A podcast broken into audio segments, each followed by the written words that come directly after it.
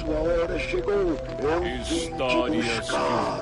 Eu sou capeta, sou demônio, sou de hoje. É o fim da vida. 31 dias de horror com JP Martins.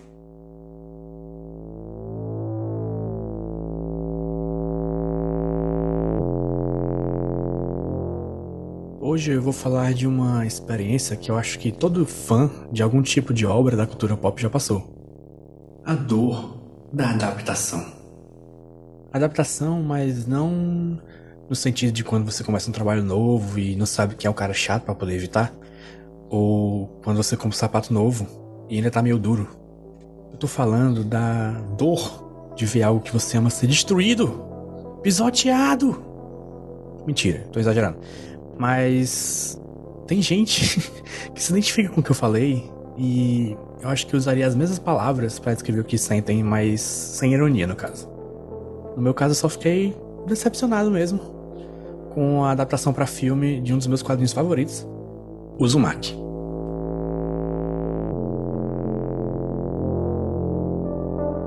O quadrinho começou em 98 e o filme veio em 2000. E ambos têm o mesmo nome, Uzumaki, que em português significa espiral. E é um quadrinho e um filme que trata de espirais. Na verdade, ele fala do impacto que uma cidadezinha está sofrendo depois que alguns dos seus habitantes começam a ficar lentamente obcecados por espirais. Ao nível de que algumas dessas pessoas começam a virar espirais. Aí você me pergunta, como é o negócio aí, rapaz? E eu te respondo, é isso mesmo. As pessoas começam a virar espirais, algumas delas, no caso. O Junji Ito, que é o autor do quadrinho original, ele tem várias histórias diferentes, com premissas e cenas completamente perturbadas. Como, por exemplo, essa cidade está sendo invadida por peixes mosqueando. Ou também, o planeta Terra acabou de levar uma lambida de outro planeta. Ou ainda, essa mulher precisa desesperadamente transar com essa casa, por favor não impeça. Ou seja, Uzumaki nem é a história mais estranha dele. Com uma premissa dessas, é, você imaginaria que não ia faltar cena completamente bizarra. E se você imaginou isso, ouvinte, você pela primeira vez na vida tá coberto de razão. Mas aqui no filme elas parecem meio sem impacto às vezes. Como é um filme de 2000, é um filme que tava meio na beirada das tecnologias.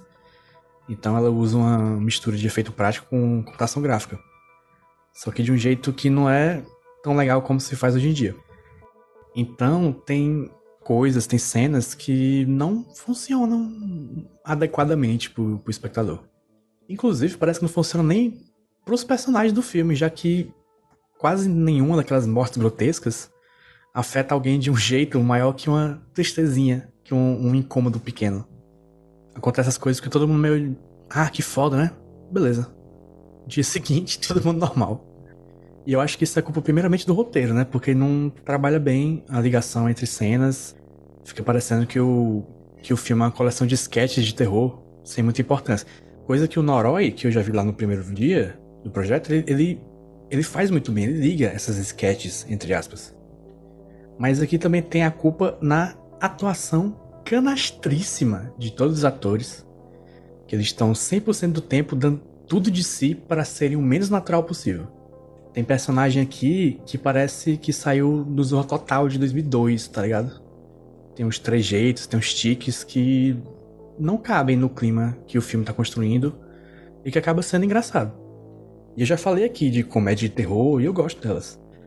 Mas quando a graça é sem intenção, acaba gerando aquela risada meio constrangida, né? Ai meu Deus. Só que a direção e a edição também não ficam atrás na ruindade. Grande parte dos diálogos do filme são filmados com os personagens olhando para a câmera e fica alternando entre as pessoas na conversa. Eu acho que isso foi feito para deixar mais tenso, talvez, só que só funcionou para me fazer questionar por que, que alguém faria uma, uma escolha de direção tão bosta. é como se o diretor tivesse visto aquele programa Peep Show e tentado imitar, só que sem chegar nem perto de ter algum sucesso com, com esse recurso. Além disso, alguém na produção do filme resolveu que, quando acontecesse alguma coisa chocante em tela, seria legal navegar pelos efeitos prontos do Photoshop. Daí parece coisa tipo cor invertida, é, olho ficando grande com o efeito de distorcer, que você clica no olho ele vai crescendo devagarzinho, entre outros. Tinha vezes que eu acabava me lembrando daquelas cenas dramáticas de novela indiana que viraliza no Twitter de vez em quando. Sabe?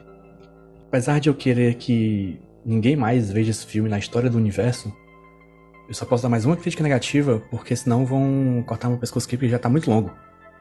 O final do filme é um slideshow. Você aí podia fazer o final do filme com o Paint e o Windows Movie Maker facilmente. O que não é ruim, mas a escolha de trocar uma conclusão da história por um slideshow dramático é péssima, né? Em 2021, se tudo der certo, vai ser lançada aí uma adaptação animada de Uzumaki em quatro episódios, que esse sim eu boto fé. Até lá, vamos ficar sem nenhuma maneira no audiovisual que preste, né? Pra ver essa história. Mas pelo menos o quadrinho ainda existe, não deixou de existir, então fica o apelo, leiam Uzumaki, façam de conta que o filme não existe, e nunca mais fale comigo sobre o assunto, porque eu tô magoado. Eu sou JP Martins e eu decidi que em outubro eu ia ver um filme de terror por dia e também fazer um desenho para cada filme desses. Daí o Iradex me chamou para fazer um podcast e eu meio que a contragosto vim. Para saber mais sobre os filmes que eu falo aqui, uma ficha técnica e tal, você vai lá no, na descrição do episódio. E para ver os desenhos que eu fiz, você vai lá no Jumbo Paulo no Twitter ou Jumbo Paulo no Instagram. E aproveita e me segue também. Também segue o podcast nos agregadores, dá cinco estrelas, sei lá qual opção tem lá para você. Esse podcast faz parte da RIPA, a rede Iradex de Produções Associadas, com vinheta do Roberto Dinei e a edição da 20 a 20 Produtora.